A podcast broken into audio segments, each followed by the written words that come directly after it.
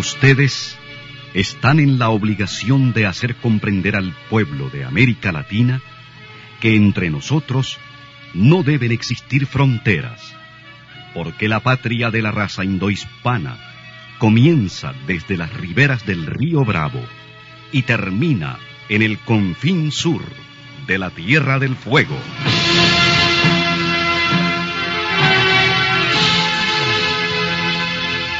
Sin fronteras. Un recorrido por los campos sin límites de la información, la música, la cultura, la economía y el deporte.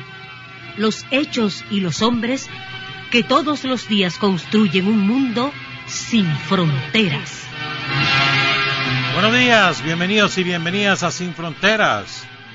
Viernes 2 de octubre del año 2020 con Luis Enrique Guerrero y con Carlos José Hurtado cuando son las 6 de la mañana con 30 minutos.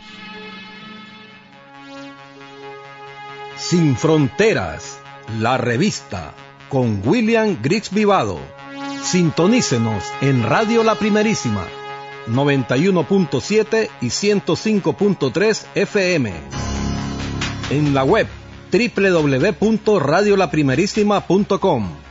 En Bluefields, Radio Única 105.5 FM, Radio Bluefield Stereo 96.5 FM, Radio Caribe en Bilwi 100.9 FM y Radio Qué Buena en San Isidro Matagalpa 104.5 FM.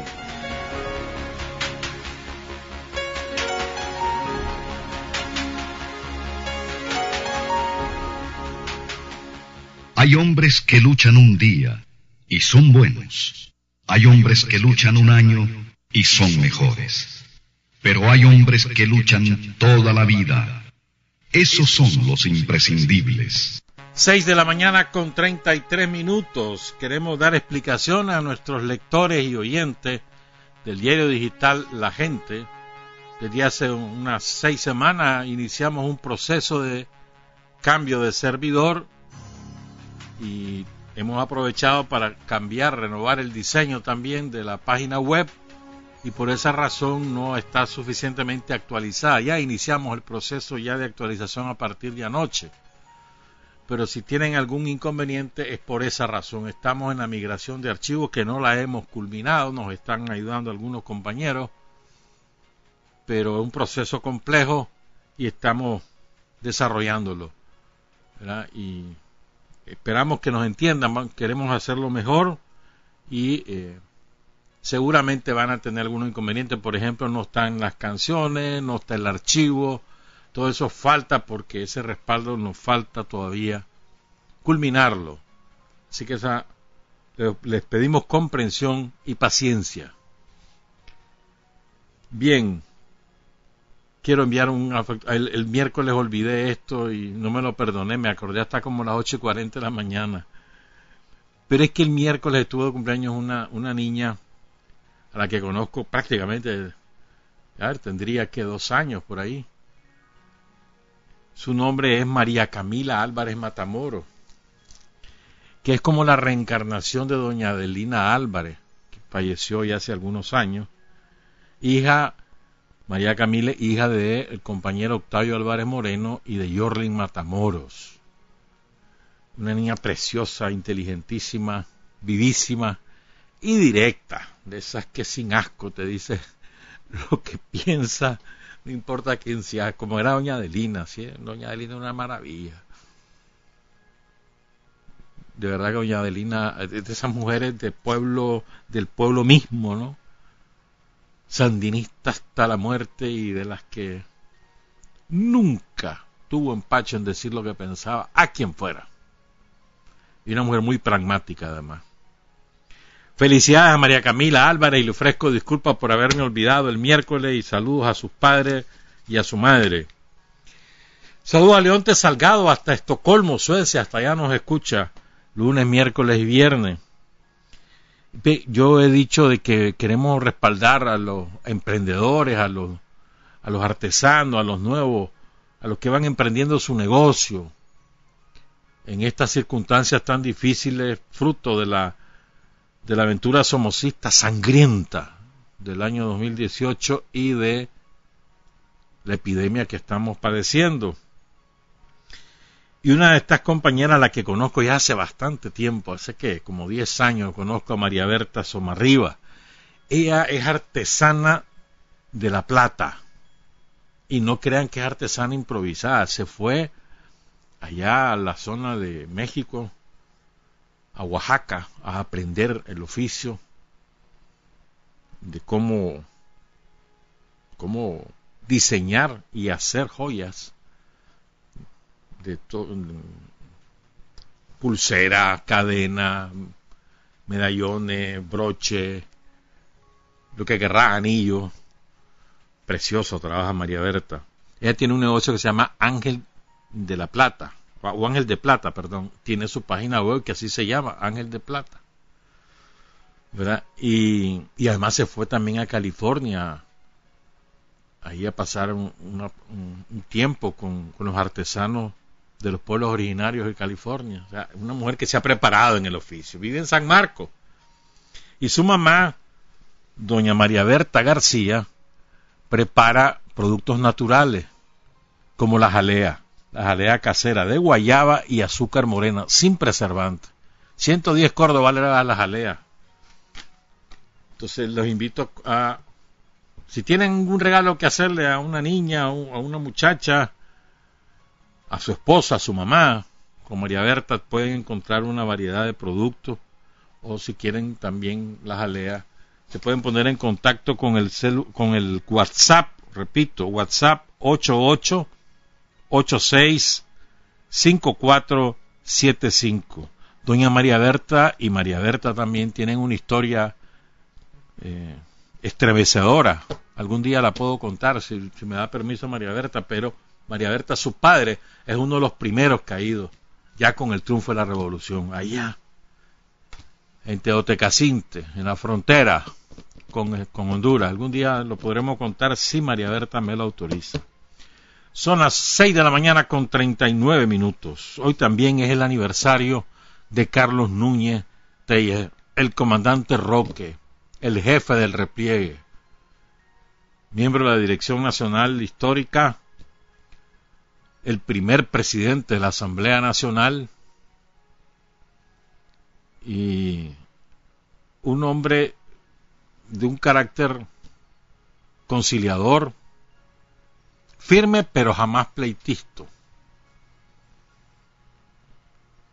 En lo personal, yo tenía una muy buena relación con el comandante Núñez porque fue mi jefe en distintas oportunidades y, y fue trascendimos esa relación de jefe una relación de amistad. Recuerdo que estuvo aquí en la radio a finales de julio de 1990 y no se le veía para nada enfermo. Y la desgracia fue que la radio la queman el 30 de septiembre. Una de las esperanzas de nosotros para reconstruirla rápidamente era el comandante Núñez. Lo buscamos al día siguiente y nos dicen hoy se le llevaron a Cuba de emergencia porque está enfermo y el martes la noticia murió el comandante Núñez. Qué desgracia fue eso.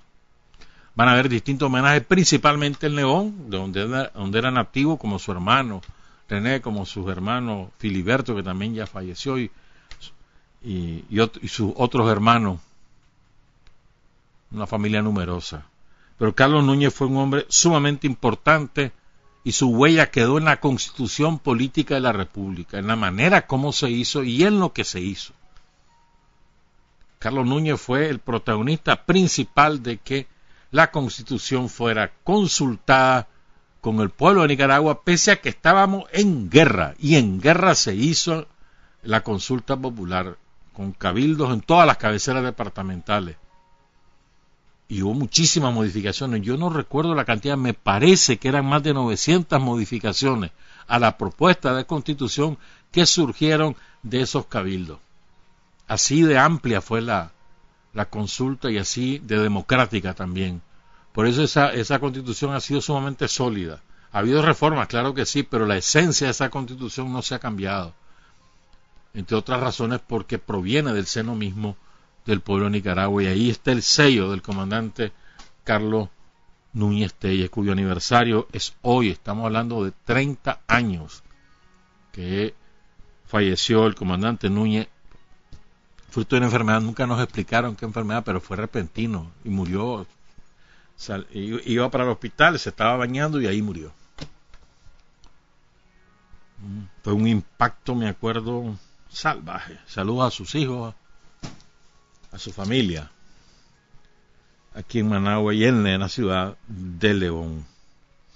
Ve, ahorita que estaba hablando de, de la quema de la radio yo quería hacerlo especial y como no había tiempo el viernes, perdón, el miércoles, entonces dije, el viernes lo voy a decir. Miren, hay, un grupo de, compañeras, de mujeres, que ha sido vital para sostener el esfuerzo de Radio La Primerísima. Y que eh, no, solo, no estoy hablando del colectivo interno, que hay bastante, sino también de quienes con voluntad, por solidaridad, por identidad política con la revolución popular sandinista, han trabajado desinteresadamente a lo largo de muchos años. Y quiero mencionar a, estos nombres. Quiero empezar con Nuria Regojo. Sin Nuria, compañera de Pablo Otero, tampoco hubiera sido posible porque Nuria nos acogió como familia, nos ayudó a serenarnos en aquellos tiempos, acogió al Chino León, y además tenía una tiene una lucidez política particular. Eh, Nuria es de las mujeres que te dicen lo que piensa sin andar con diplomacia. Boom, boom, boom. Y además muy realista, muy puesto los pies en la tierra. Saludo a Nuria ya en San Pere de Ribe, provincia de Barcelona, en Cataluña. Y una mujer que fue muy importante también para nosotros fue otra Nuria, Nuria Roche, ella era la, presidenta de una asociación que se llamaba Entre Pueblos, creo que ya desapareció, que surgió de los comités de solidaridad con Nicaragua en los años 80, y Nuria se fajó por la radio, se fajó. Nuria Roche, hace muchos años que no la vemos por distintas razones que no vale la pena contar.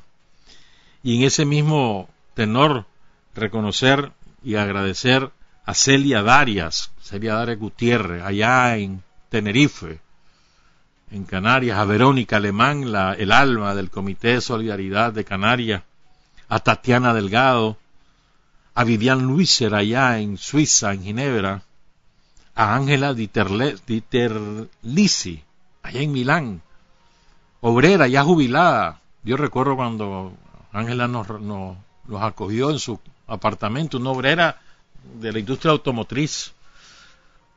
Y, y como ella, todos los trabajadores que han estado, perdón, todos los, compañeros solidarios son gente obrera, como Azucena de la Fuente allá en Zaragoza, como Mercedes Bartolomeu allá en, en Santiago de Compostela, en fin, es un grupo de mujeres muy sólido y quería también recordar a Heidi, no recuerdo el apellido allá en Viena, en Austria, y a Donaldo Arostegui, un nicaragüense que allá reside y que fue muy importante también para nosotros eh, para lograr conseguir dinero suficiente para reconstruir la radio. Quería hacer esos reconocimientos y ese agradecimiento que no los olvidamos. Son las seis de la mañana con cuarenta y cinco minutos. Donald Trump y su mujer, Melania, acaban de dar positivo del COVID-19. Lo anunció en la madrugada el propio Trump en su tweet, en su cuenta de Twitter. Y anunció también que está en cuarentena. Una asistente de él dio positivo, se hicieron la prueba ambos y el matrimonio Trump y también resultaron positivos. Esto es importante en términos políticos. O sea, más allá de la salud de Trump, no estoy diciendo que se muera ni que no se muera, más allá de su salud, tiene un impacto político notable. Por ejemplo, las bolsas amanecieron con un frenesí hacia la baja.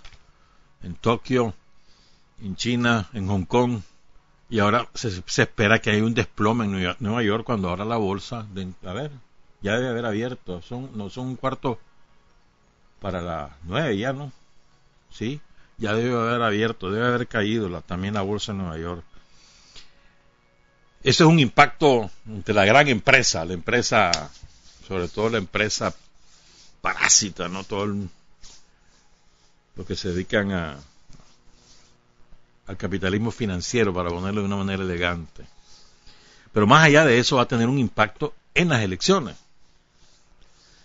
que ya de por sí es un, es un panorama sumamente complejo lo que hay en Estados Unidos, con mucha incertidumbre, no tanto por el resultado, sino porque tanto Trump como Biden han dicho que si el resultado no les gusta, no lo van a reconocer.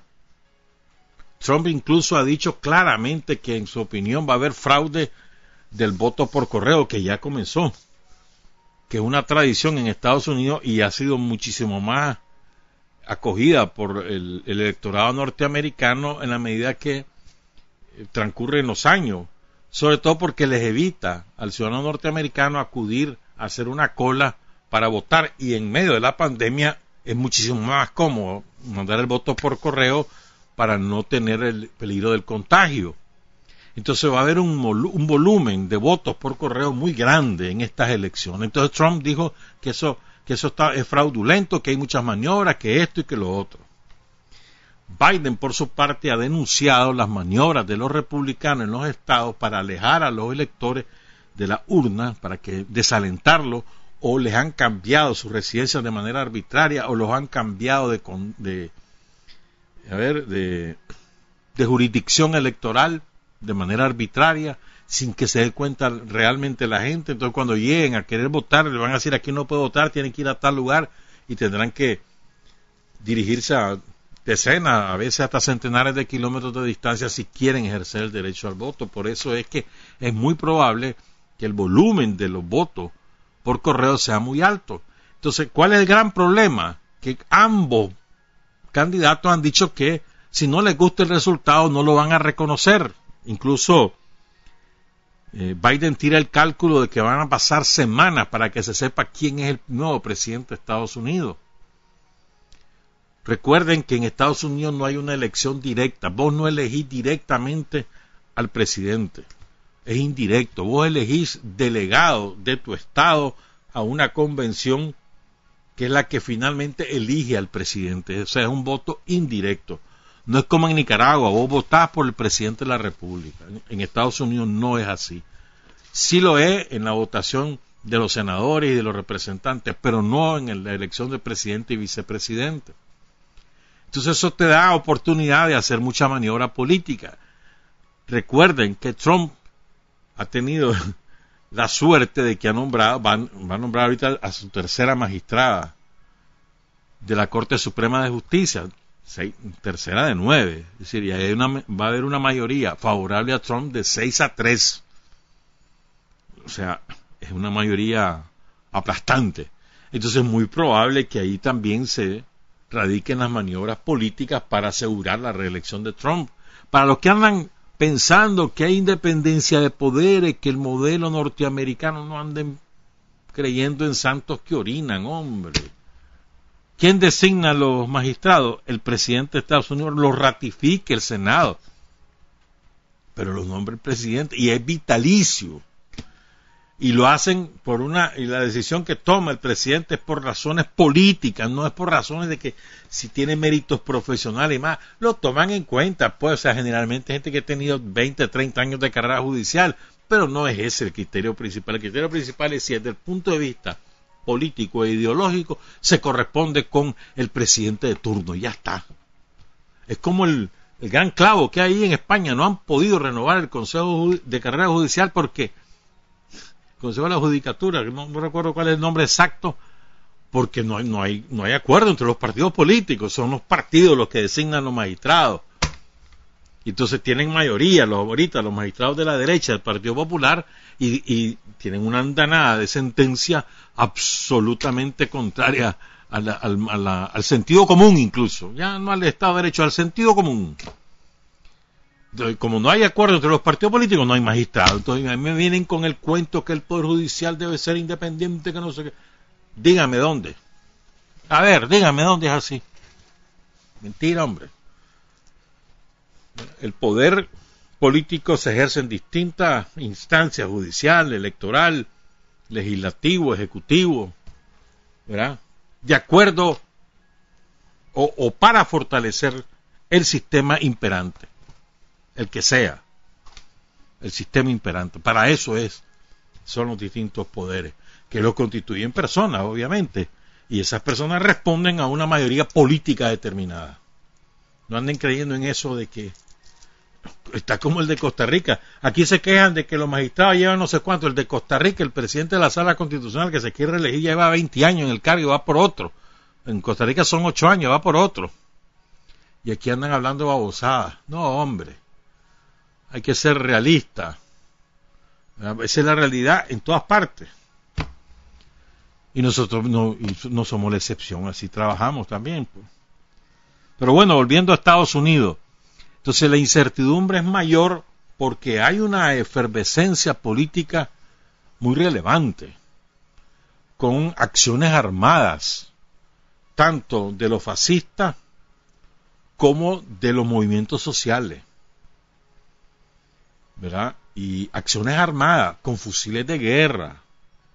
Recuerden que en Estados Unidos es más fácil comprar un fusil que, un, que una libra de arroz. ¿Verdad? Y han habido incidentes relevantes que, poco aparecen en la prensa de, la propaganda masiva del imperialismo mundial, poco aparecen, pero hay, y vos los encontrás en todos los medios alternativos. Y vos ves gente de los movimientos sociales, sobre todo negros, hispanos, con vestimenta militar, no uniforme como tal, pero sí vestimenta militar, con su canana, con sus fusiles, y no uno, varias, varias armas llevan muchos de ellos y enfrentados a la policía. Y la policía se les retira, se les acobarda. Llega la Guardia Nacional y también se les, se les acobarda. Son gente generalmente que tiene experiencia militar en las guerras coloniales que ha lanzado Estados Unidos en los últimos años y entonces no son gente que se las vaya a pensar sino que van dispuestos a matar. Entonces, esos incidentes han abundado en los últimos meses y nadie sabe si eso va a crecer o no durante, eh, como fruto del resultado electoral cualquiera que sea. Por ejemplo, si el, resultado electoral tiende a favorecer a Biden, nadie puede anticipar si la, los supremacistas blancos, los racistas blancos, van a quedarse brazos cruzados. Muy probablemente no. Todo lo que lo, todo indica que van a, lanzar acciones armadas. O sea, hay muchos analistas que están advirtiendo desde hace meses hay suficiente caldo de cultivo para una guerra civil en Estados Unidos. Pero además analistas que habitualmente tienen una opción ideológica no necesariamente liberales o progresistas, sino conservadores que están asustados con lo que están viendo y tienen miedo de lo que puede ocurrir. Entonces vos tenés a Trump, que es un hombre ajeno a la élite mundial, que es un outsider, le llaman los gringos, que ha ejercido el poder con, con fuerza, que se ha rodeado de gente sobre todo de ex militares, ese es su, su gran círculo, ex militares, toda una promoción de ex militares, incluyendo a Pompeo y a, a todos ellos, que son que ejercen el poder, que están vinculados al complejo militar industrial, vinculados y a la, industria petrolera y al, al, sector terrateniente que todavía sobrevive, en los, sobre todo en los estados del medio oeste de Estados Unidos. Entonces ahí no se sabe lo que va a ocurrir. ¿Cómo va a influir el COVID de Trump en las elecciones? No se sabe porque puede ser que la, maquinaria de propaganda de Trump utilice el COVID para victimizarlo. Pobrecito, mirá, está enfermo y que le saquen fotos que cuando esté en el hospital o lo que sea. Eso, eso es una posibilidad. Y que se muera también. Ustedes saben que el COVID mata. Es una posibilidad. La otra posibilidad es que este esto se ha aprovechado por los demócratas para demostrar, se fijan, Trump no, nunca creyó en el virus, abandonó al pueblo norteamericano, ya van 200 mil muertos por causa de la peste, ¿verdad? decía que esto iba a pasar, que esto era un resfrío, que no sé qué, y de lo más errática su, su política, y ahora es él la víctima. O sea, puede ser aprovechado. Van a ser solo dos los discursos. ¿Cuál va a predominar al final? No se sabe. Pero puede cambiar el panorama electoral en Estados Unidos. Puede incidir muchísimo en ese panorama electoral. Según el, debate que, debatemos. Yo no lo seguí en vivo, leí las crónicas y después me puse a ver, a tratar de ver todo el debate en, en video, pero no, no se aguanta, pues es que insoportable, pues, no hay, no hay idea, hay insultos contra insultos, pues. Dos hombres ya mayores, más de 70 años, ambos 78 y 73, o sea, gente mayor y aquí andan diciendo que, que los viejos, que no sé qué, dale pues. ¿Ah? Y fue un, debate desastroso. Dicen que el peor de la historia de Estados Unidos desde que se hacen esos debates. Antes era por radio, por radio y televisión, que el peor. Ahora es más predominante las redes, pero también se transmite por televisión abierta y, digital. Entonces, en de ese debate, según depende de la encuesta que lea, pero la última, la de la CBS, salió ampliamente ganador Biden. Incluso amplió su diferencia de tres puntos, lo que dice esa encuesta, ¿verdad? Hay que ver, hermano, porque el electorado de Trump es muy leal y vota, que es diferente al electorado que dice que simpatiza con Biden. De, sí, simpatiza, pero otra cosa es que vaya a votar. El de Trump no, el de Trump va a ir a votar seguro. Esa es la gran desventaja de los demócratas. ¿Quién va a ganar? Bueno, hay muchos que calculan que va a ganar Trump por ese electorado leal, ¿verdad? Y lo que se va a armar es la de San Quintín porque los demócratas la van a pelear.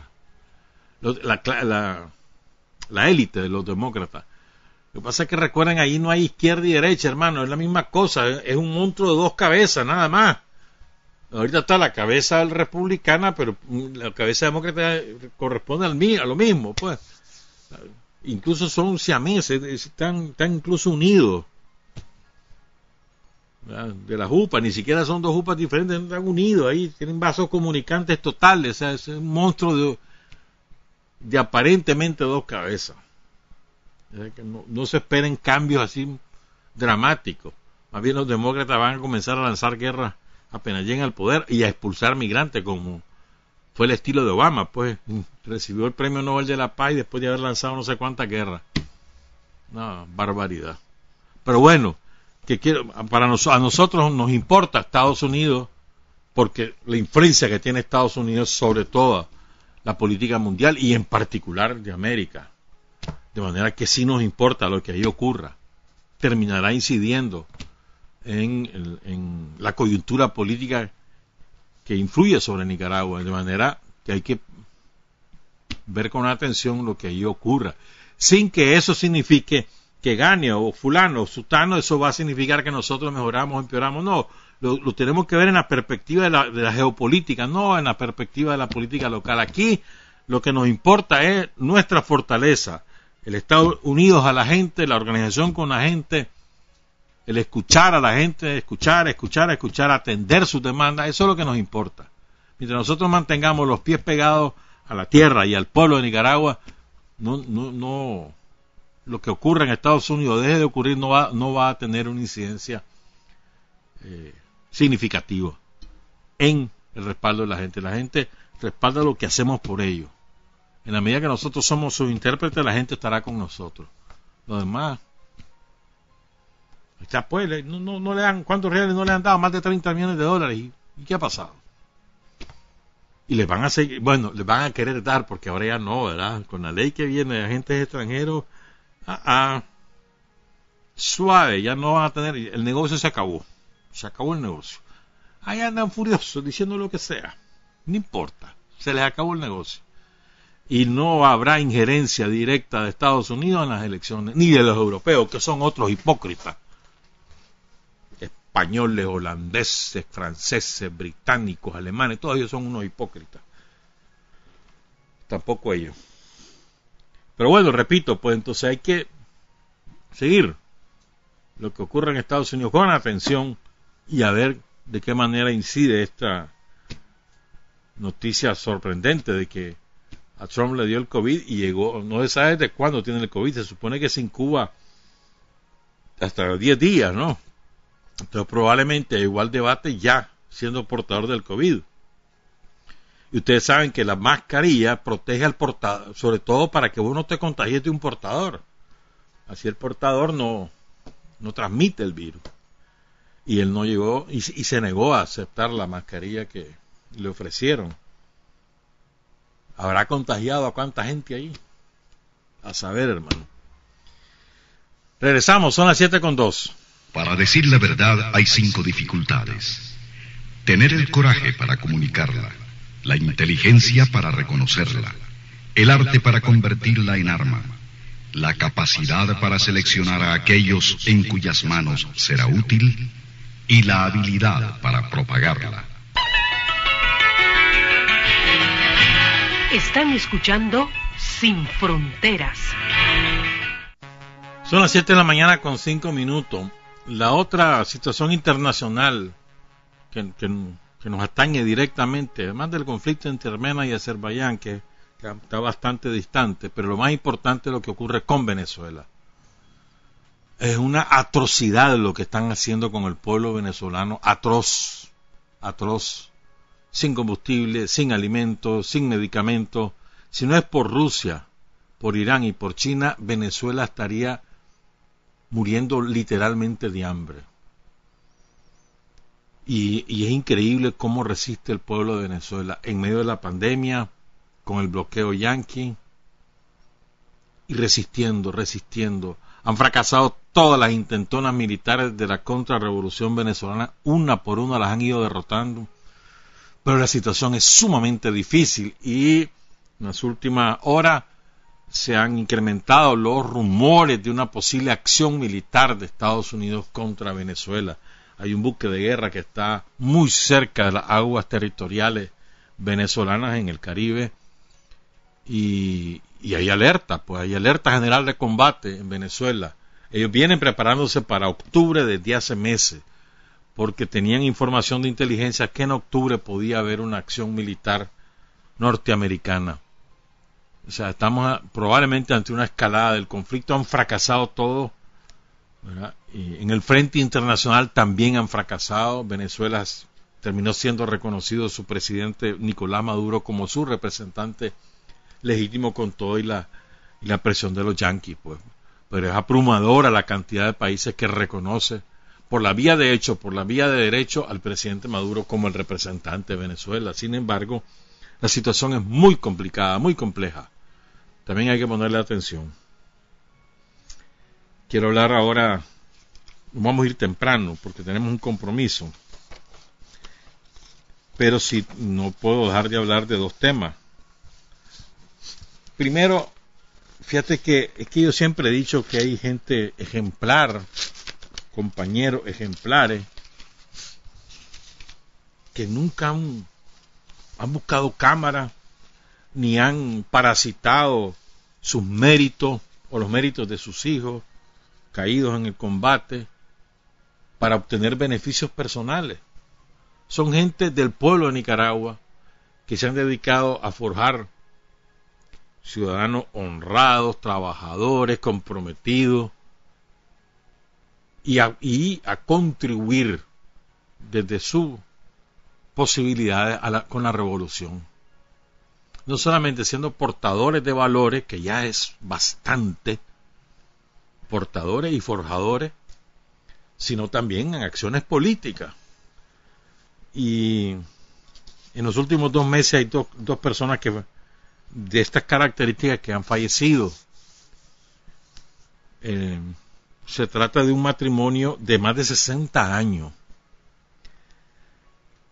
Doña Emma Falcón, que falleció hace dos meses, y el viernes pasado, el 25 de septiembre, falleció don Popo, don Rodolfo Dormus Arauz, conocido popularmente como don Popo. Se dedicaba, era taxista, y era muy conocido en Estelí, muy querido en Estelí, en su barrio, en el barrio Jaime Úbeda. Ellos vivían ahí frente al monumento Jaime Úbeda, pero era muy querido, muy conocido. Pues. Y entonces, fíjense, ellos, te decía, pues, gente que se dedicó a, trabajar. Se alfabetizaron con la revolución los dos. 60 ¿Mm? años juntos, un matrimonio de 60 años, más de 60 años, ¿te imaginas? Criaron cinco hijos. Y, y uno de ellos, el mayor, cayó en combate en San Juan de Río Coco. Ya había terminado su servicio militar. Como él era mecánico, consiguió trabajo en el MICONS, el Ministerio de Construcción. Micoín, Micoín, Ministerio de Construcción e Infraestructura, Micoín. No, hombre, Micons era. Y ahí trabajaba, ahí trabajaba de mecánico. Y entonces iba para San Juan de Río Coco, los emboscaron y ahí cae eh, Rodolfo Alberto Dormus Falcón. Cuando hizo su servicio militar fue jefe de la primera compañía del batallón 3012 y cayó el 2 de marzo de 1987. Camino a San Juan de Río Coco como mecánico, como trabajador del Micons. Le gustaba tocar la guitarra y según nos cuenta Carol Castillo, que es la esposa del último hijo del matrimonio Dormus Falcón, según nos contaba, la pérdida de su hijo le significó tanto a don Popo como a doña Emma un golpe demoledor, del cual nunca se recuperaron, en términos espirituales, en términos anímicos. Pero sus hijos salieron adelante, el resto de sus hijos emigraron, muchos de ellos a Estados Unidos, el único, el Cumiche, logró graduarse, es un profesional y para, era motivo de orgullo de toda la familia que hubiera culminado sus estudios Carlos Lenin. Y se llama Carlos por Carlos Fonseca y Lenin por Vladimir Ilich Lenin. Imagínate vos. Era oyente de Sin Frontera. Me cuenta Carol que se ponía por las tardes con, con su teléfono celular, con YouTube, en la puerta de su casa, en la acera de su casa, a escuchar Sin Frontera. A todo volumen, dice Carol. Eso. Doña Emma trabajó muchos años en, el colectivo de mujeres de alfarería. Como no le permitían llevar al niño más chiquito, a Carlos Lenín, entonces tuvo que renunciar, puso una fritanguería y así, así educaron a sus hijos. Él de taxista, ella con una fritanga y sus hijos salieron adelante y jamás anduvieron pidiendo nada en nombre que tenían un hijo caído, jamás. Ni sacando en cara, yo soy madre de, no, yo soy padre de, no. Esa es la gente que vale la pena, no factura. Tiene su dolor ahí y su orgullo. Sandinista hasta su muerte, ambos. Honor y gloria, pues, a don Popo, Dormus Arauz, a don Rodolfo y a doña Emma Falcón, allá en la ciudad de Estelí y saludos a toda su familia. Va a haber ah, mañana sábado, son los nueve días, allí en la casa, para los que conocieron a don Popo, pues que acompañen a la familia, no lo pudieron, no lo pudieron hacer un tributo como merecía por las circunstancias de la pandemia, pero están invitando para sus nueve días mañana. Son las seis, digo, las siete de la mañana con trece minutos. Vamos entonces a hablar de ahora de Benjamín Celedón. 4 de octubre, el domingo, el día de San Francisco. Saludos a Francisca Delgado. ¿Cuántos Francisco conocemos? Aquí hay Francisco en la radio, ¿no, verdad? No hay, ¿verdad? No hay, qué raro. Pancho Núñez, amigo. Pero aquí no hay Francisco. Y eso que antes ese nombre era muy común y aquí no hay. ¿Quién más que conozco que Francisco?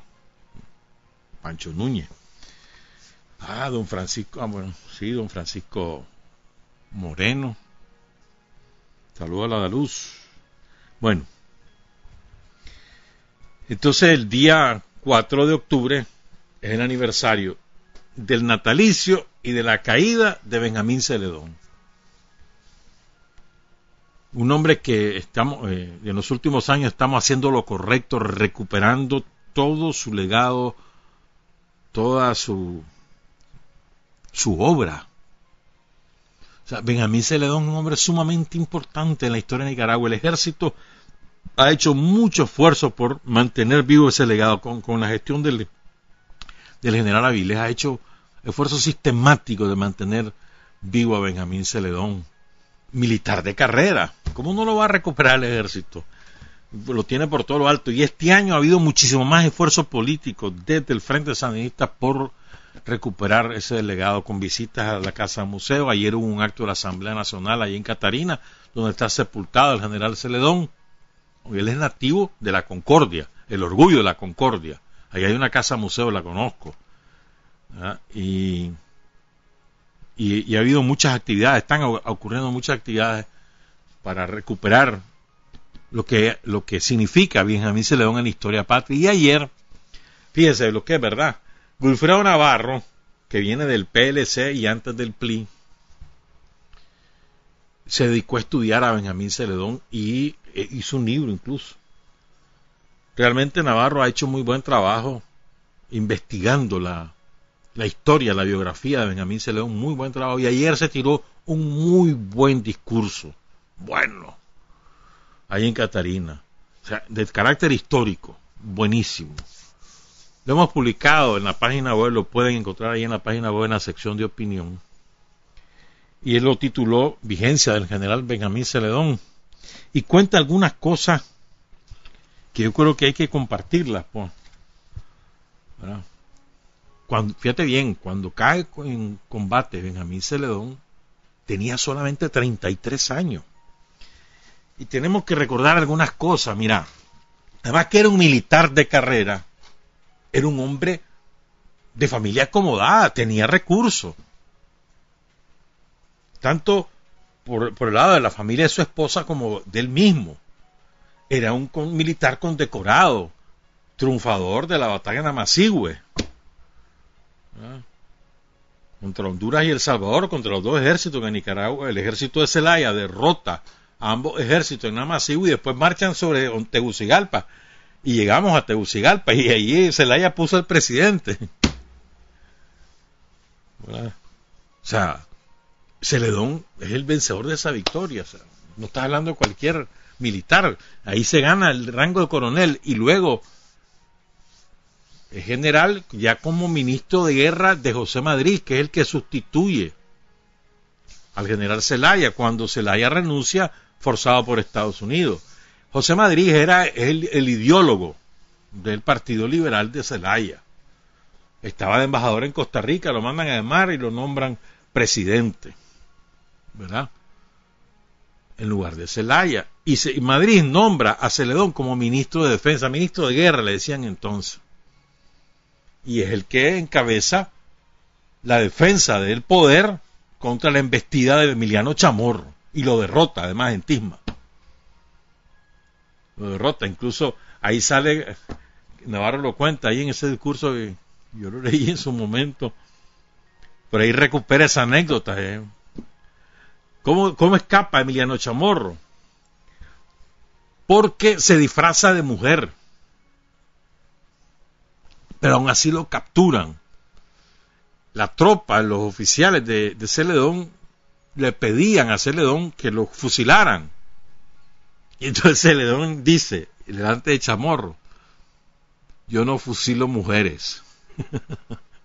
Como que él iba disfrazado de mujer. Entonces esa afrenta, lo considero una afrenta Emiliano Chamorro, jamás se la perdonó y la venganza fue cuando él es el que ordena asesinar a Celedón, con el permiso de los gringos, pero es Emiliano Chamorro el que ordena. Y quiero contarle en palabras de Wilfredo Navarro contarles esas cosas, porque ¿cómo fue? Me parece, repito, me parece muy bueno, muy bueno lo que dijo ayer Wilfredo Navarro, eso ah, que no es precisamente, no proviene del Frente Sandinista, ¿verdad? Sino es liberal, y recordemos que José Santos Zelaya era liberal, Benjamín Celedón era liberal, Sandino se involucra como liberal en la guerra, en la guerra contra el golpe de Estado de Emiliano Chamorro, después que se convierte en una guerra antiimperialista cuando se rinde José María Moncada, pero no, Celedón sigue adelante, perdón, Santino sigue adelante, pero su origen es liberal, deja de ser liberal cuando los liberales traicionan a la patria. Entonces yo creo que Celedón es muy importante porque demuestra que el sentimiento patriótico trasciende a las clases sociales, excepto con los traidores, que aquí tenemos un montón. Pero el ser patriota no necesariamente es el que es pobre, puede ser cualquiera, simplemente debe sentir como tuya la patria. ¿Y qué significa eso? Que nadie la pisotee, que nadie eh, la someta, que nadie desconozca su soberanía. Es reclamar el derecho a la autodeterminación.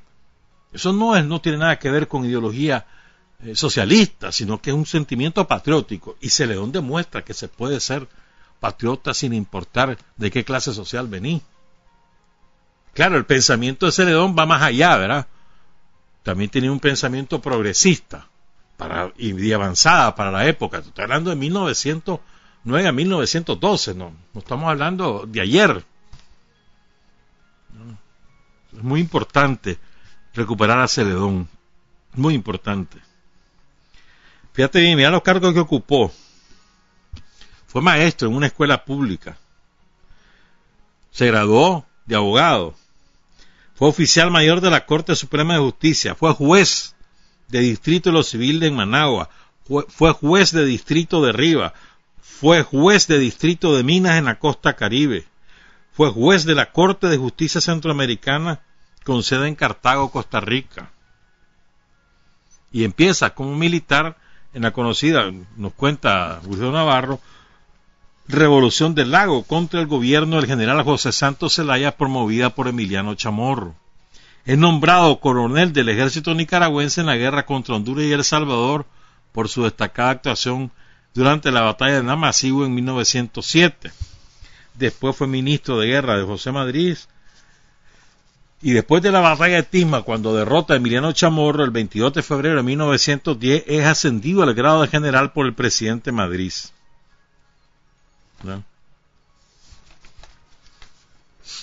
A Celedón lo expulsan de Nicaragua al caer el gobierno de Madrid yéndose al exilio a México. Retorna a Nicaragua el 29 de julio de 1912 para participar con el ejército aliado entre liberales y conservadores del que es nombrado su comandante en jefe en la llamada Guerra de Mena contra Emiliano Chamorro. Una vez conformado, él es el jefe del ejército aliado. Fíjate bien. El primero de agosto se conforma el ejército, primero de agosto de 1912, tienen algunos éxitos iniciales. El 2 de agosto se enfrentan al ejército conservador, jefiado por Fruto Bolaños Chamorro, lo vuelven a derrotar en Tisma, ocupan Tipitapa y ahí establecen el cuartel general. Celaya sale al mando de sus tropas de Tipitapa el 10 de agosto, se dirige a Managua y empieza el ataque. Dos, estábamos hablando de que Tipitapa para aquellos tiempos era un camino, ¿verdad? Y todo eso era selva, hermano. Todo eso fue depredado, pero todo eso era selva. Estamos hablando que después más o menos de lo que hoy es plástico robelo. Todo eso era bosques, hasta Tipitapa, camino, ¿verdad? El invierno duraba siete, ocho meses, pero bueno, parte de la destrucción que hemos hecho los nicaragüenses del medio ambiente. El caso es que él se va de Tipitapa a Managua para atacar y empieza el ataque el 12 de agosto. 12, 13, 14 de agosto. La noche del 14 el general Celedón debe replegarse y se va para Masaya porque las tropas del ejército de Adolfo Díaz son respaldadas por los marinos yanquis, que tenían una capacidad de fuego, una potencia de fuego superior a cualquiera y numerosa cantidad de individuos. En Masaya, en los cerros La Barranca y en el Coyotepe, plantea batalla con no más de 500 combatientes a un ejército conservador de casi 2.000 soldados y 1.500 marinos yanquis. Masaya es sitiada por más de un mes y el desenlace se da el 4 de octubre, cuando los yanquis toman la ciudad y muere Celedón en la comarca El Arroyo, en Diriá, cuando iba buscando cómo unirse con las fuerzas liberales que tenían ocupadas Jinotepe. Y ahora cuenta dos anécdotas. Wilfredo Navarro. Cuando muere en combate el general Carlos Solís, que era el jefe, el comandante de la fortaleza del Coyotepe,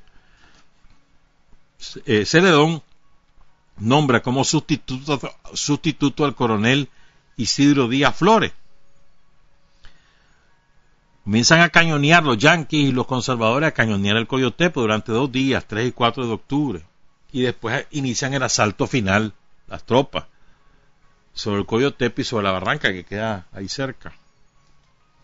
Por supuesto, las tropas de, liberales del ejército aliado que están en el Coyotepe son mucho menores y llevan días sin probar ni agua, sin municiones, y van cayendo uno por uno los soldados.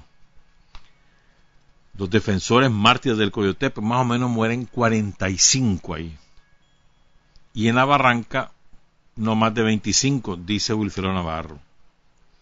Los últimos defensores del Coyotepe fueron Teodoro Delgadillo, Reinaldo Sánchez y el jefe de las tropas Isidoro Díaz Flores, el que fue conminado a entregarse varias veces y nunca se rindió. Al capturarlo, lo encontraron sin camisa y todo sucio en la trinchera. El jefe de las tropas invasoras, el mayor Smedley Butler, le preguntó ¿Su ejército? Y el hombre se limpió el sudor con la mano y señaló a sus soldados muertos, los cadáveres. Nuevamente Butler le pregunta ¿Por qué no se rendía? Y muy sereno, el coronel Isidoro Díaz respondió porque yo fui enviado aquí a combatir y no a rendirme. Además, todavía me quedan o me quedaban tiros para defenderme. Butler le ordena, vístase. Le dice el coronel Díaz, no tengo camisa. Entonces le dan una chaqueta, pero no la usa. Y sale caminando llevando toda arrugada la bandera de Nicaragua en el brazo porque no quiso dejarla. El mayor Yankee reconoció la valentía y el honor del soldado nicaragüense e hizo formar a la tropa yanqui y, presentar armas en señal de respeto al héroe, el coronel Isidoro Díaz Flores. Miren qué cosa más bonita, es decir, al cobarde, al traidor, pero ni, ni sus nuevos amigos lo respetan. En cambio, al, valiente lo respeta hasta sus enemigos. ¿Mm? La otra anécdota, dice Navarro, referida al general Celedón, aconteció el 16 de septiembre de 1912. Después de realizar las tropas conservadoras un ataque general a Masaya, que fue rechazado, se envió a un, oficial norteamericano a hablar con Celedón. Ya se habían recibido notas insolentes que fueron contestadas con energía, dignidad y patriotismo. El oficial notificó que el ejército nicaragüense debía desocupar Masaya y si no cumplían esas órdenes, el ejército de Estados Unidos los expulsaría a la fuerza. Celedón contestó con hidalguía, no admite imposiciones ni injerencia extranjera. Hablaron más, pero Celedón, siempre firme, respondió toda propuesta, rechazó, perdón, toda propuesta de rendición. Al final, el oficial yanqui se despidió diciendo el mayor Butler me ordenó que le advirtiera a usted que si no abandonan sus posiciones, contra quienes se van a enfrentar son a los famosos Blue Jackets, los chaquetas azules de los Estados Unidos. Los Blue Jackets en ese tiempo eran la fuerza élite, los comandos especiales del ejército de Estados Unidos. Celedón le quedó viendo y le respondió reposadamente. Diga a su mayor que los que defendemos Masaya ya no sabemos ni de qué color son nuestras chaquetas y que lucharemos hasta morir. Esas eran las actitudes y acciones de los héroes de la epopeya de 1912, honor y recordación eterna para su lucha y su estoicismo heroico. Benjamín Celedón, por su gesta patriótica antiintervencionista, por su valor y arrojo, ha trascendido el color político partidario y es un símbolo de la lucha nacionalista y antiimperialista en nuestro país. Su gesta se engrandece a raíz de la segunda intervención norteamericana en Nicaragua en 1912. Se destacó siempre por su nacionalismo, heroísmo y sobre todo por su lucha antiintervencionista. Le ofrecieron la rendición y no la aceptó. Murió disparando hasta el último cartucho a la edad de 33 años, una edad simbólica, el día de su nacimiento. Después cita varias, varias cosas ahí, Navarro, y dice lo siguiente, sucumbió a una edad en que muchos nicaragüenses aún no han empezado a amar Nicaragua, porque no han sentido el calor del patriotismo ni aprendido los principios de justicia, libertad y democracia.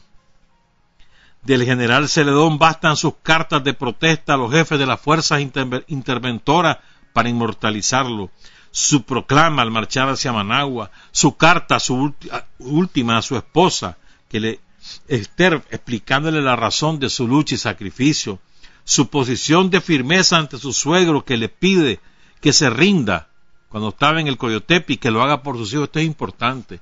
Imagínate vos, llega su suegro, su suegro, a la fortaleza del Coyotepe, donde está él, general, general Celón al frente de sus tropas, y le, y le ruega, le implora, le ordena que se rinda, que piense en su mujer, que piense en sus hijos. Es cuando escribe él la, la carta para su esposa Esther y se niega. No, dice. Tengo un compromiso con mi patria. Y el mejor legado que le puedo dar a mis hijos es mi honra, este compromiso. Es lindo, una, actitud, solo imagínate, él tiene su vida resuelta. Él se rendía allí, le iban a dar honores, pasaba a vivir a su casa, se dedicaba a ser abogado, tenía su propiedad y ya está. Pero dijo que no. Dijo que no. no. Eh, eh, eh me parece que de muchísima relevancia y efectivamente está a la altura de, de todo, lo, eh, como lo es, está reconocido en la Constitución como un héroe nacional. Y ahora contemos cómo fue la muerte. Sobre su muerte, Salvador Mendieta dice que fue un asesinato canibalesco, con escenas de brutalidad desarrolladas ante su cadáver y en su fosa. Gregorio Seltzer explica que fue montado a través de través, o sea, cruzado sobre un caballo para escarmiento de quienes osaran imitar su rebeldía. Emiliano Chamorro, en su autobiografía, trata de esconder la orden que dio para matarlo y dice, fue una sorpresa que en una pequeña escaramuza sin importancia hubiera perdido la vida el general Celedón. De paso lo que está es minimizando su capacidad como militar, es decir, que en una batallita cualquiera murió cuando Celedón venía de experiencia militar como la batalla de Namasigüe, por ejemplo. Pues. Y además, de ahí de paso, queriendo ocultar de que él había sido el que había dado la orden de matarlo. Dice Bulfero Navarro, investigando los hechos, se ha comprobado que el comandante Butler informó al contraalmirante Sutherland, jefe de la fuerza interventora, que Celedón había sido capturado y sugería su muerte.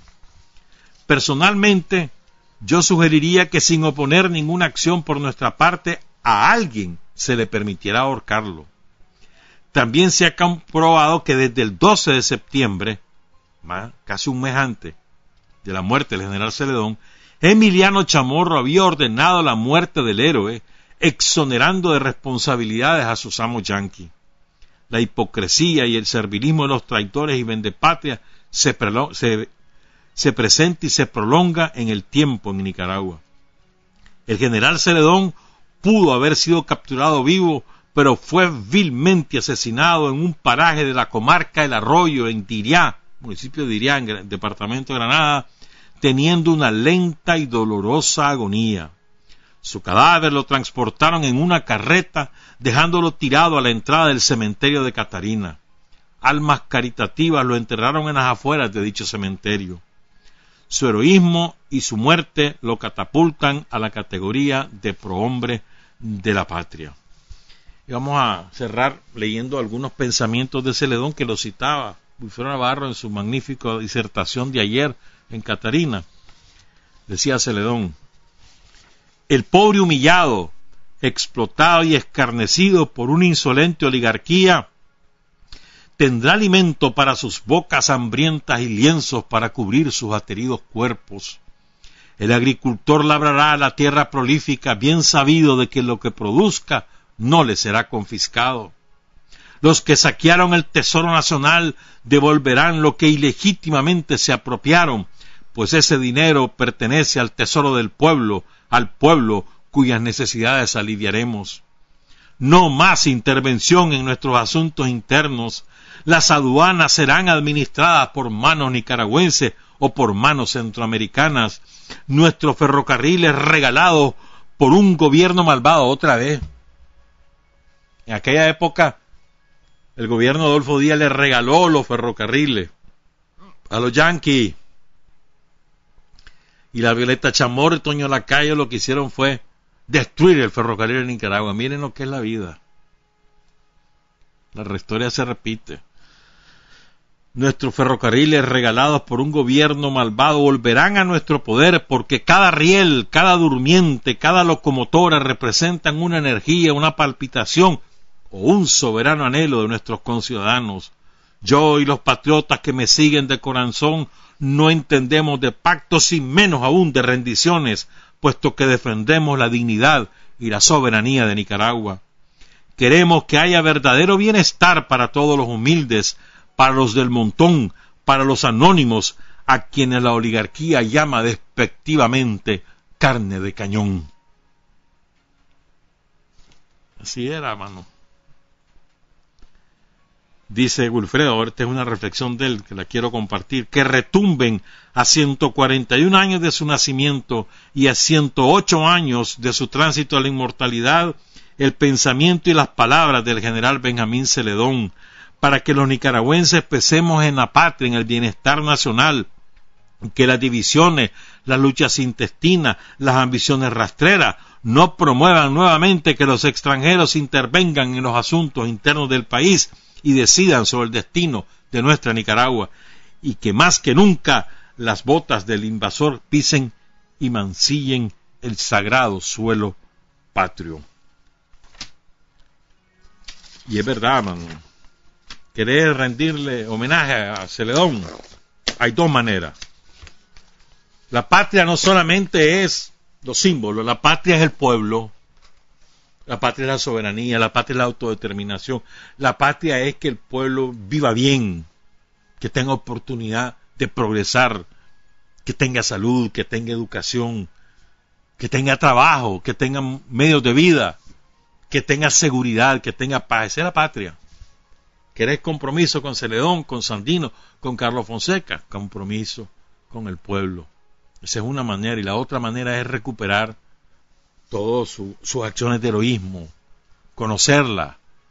Tenemos que conocer a Celedón, dominar su, su pensamiento, sobre todo vertido entre 1909 y 1912, que es la cúspide de su carrera política. Antes fue su formación como, como profesional del derecho, luego como militar como funcionario público, pero luego está ya su carrera política como un hombre que abraza la causa del pueblo y esto es muy importante, o sea, él encuentra la patria al abrazar la causa del pueblo, ahí encuentra la patria. Por eso es que toda la oligarquía no puede encontrar la patria porque no identifica patria con pueblo, para ellos la patria son ellos. Sus intereses bastardos, esa es su patria.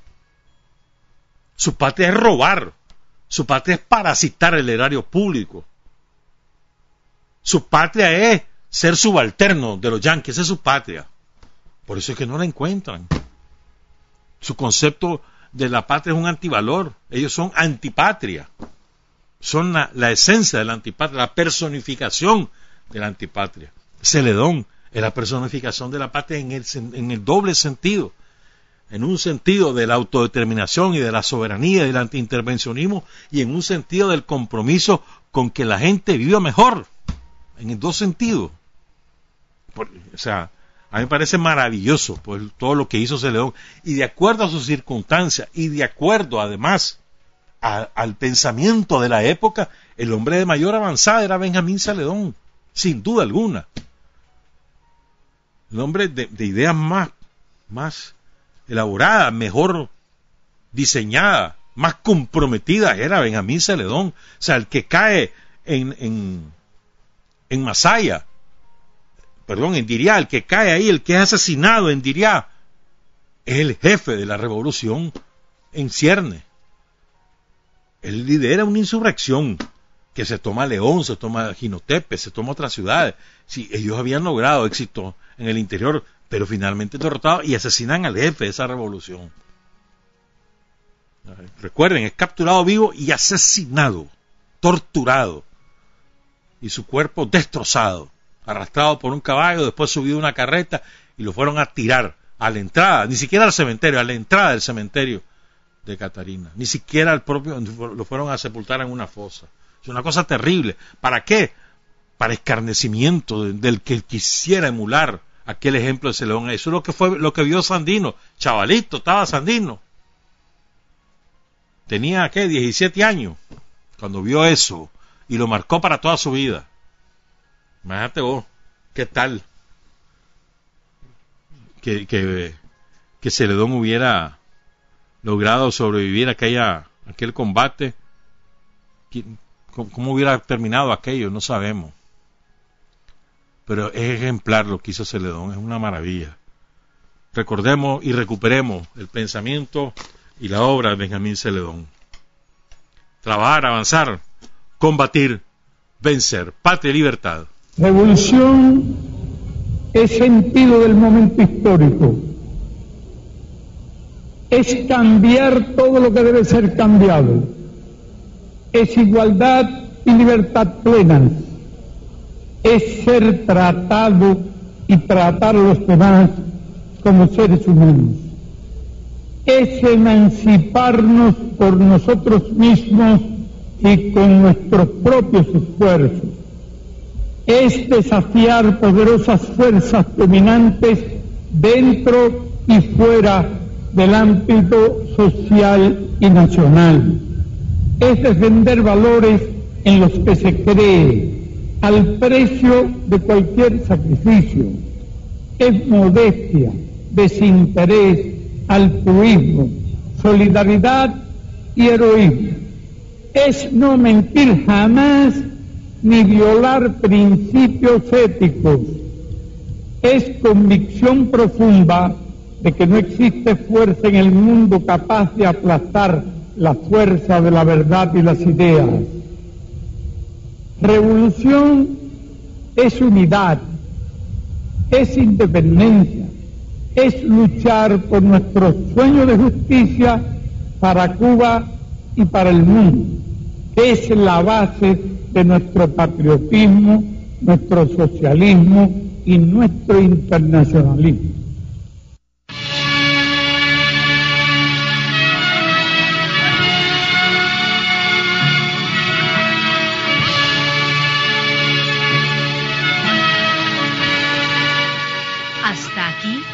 Usted y nosotros hemos recorrido el mundo sin fronteras. Los hechos que los hombres producen transformando su realidad desde aquí, Nicaragua, tierra de libertad.